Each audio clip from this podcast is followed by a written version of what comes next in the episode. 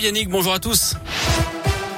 Vos conditions de circulation pour commencer dans la région, elles sont fluides actuellement à la une de l'actu et de 6, sixième médaille pour les Bleus aux Jeux Olympiques d'hiver à Pékin, la cinquième en argent avec la deuxième place ce matin de Chloé Trespeuch en snowboard cross battue seulement par l'américaine Lindsay Jacobellis. C'est sa deuxième médaille après le bronze décroché à Sochi il y a huit ans.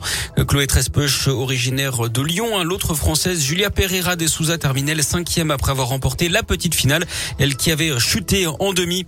Un coup de pouce en pleine crise de l'énergie. Le patron de Total annonce ce matin un chèque de 100 euros pour 200 000 abonnés au gaz en situation de précarité, mais aussi une baisse de 5 euros pour un plein de 50 litres pendant trois mois à partir de la semaine prochaine.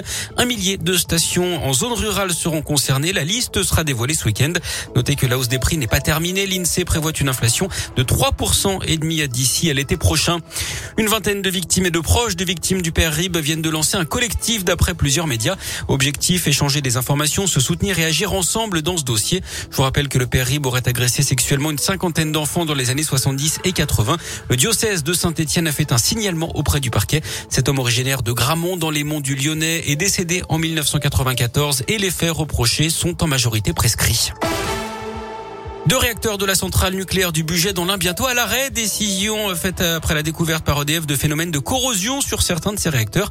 Le groupe veut en fait surveiller le phénomène de fatigue thermique sur ces réacteurs. Les 3 et 4 au budget vont donc s'arrêter temporairement.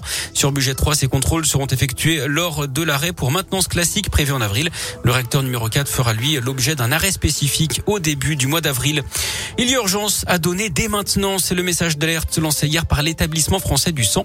Les réserves sont de 70 10 000 poches de sang en France quand il en faudrait 100 000. Pour la première fois de son histoire, l'EFS a émis hier un bulletin d'urgence vitale. Le stock de produits sanguins est en dessous du seuil de sécurité depuis maintenant plusieurs jours. Et puis l'actu de ce mercredi, c'est aussi cette audition très attendue au procès des attentats du 13 novembre 2015 à Paris. Salah Abdeslam doit s'expliquer aujourd'hui sur le fond du dossier, lui qui est resté quasiment muet pendant les cinq ans de l'enquête. Pour ce premier interrogatoire prévu sur deux jours, l'unique survivant des commandos terroristes qui avait fait 130 morts sera interrogé sur la période précédant les attentats. Sa mère, sa sœur et son ex-fiancé doivent également être entendus, mais leur venue à la barre ou en visioconférence reste incertaine. On reparle sport avec du cyclisme. La Loire et la Haute-Loire à l'honneur du prochain critérium du Dauphiné. Le parcours de la 74e édition sera officiellement dévoilé demain à l'hôtel de région à Lyon, mais il a d'ores et déjà fuité hier.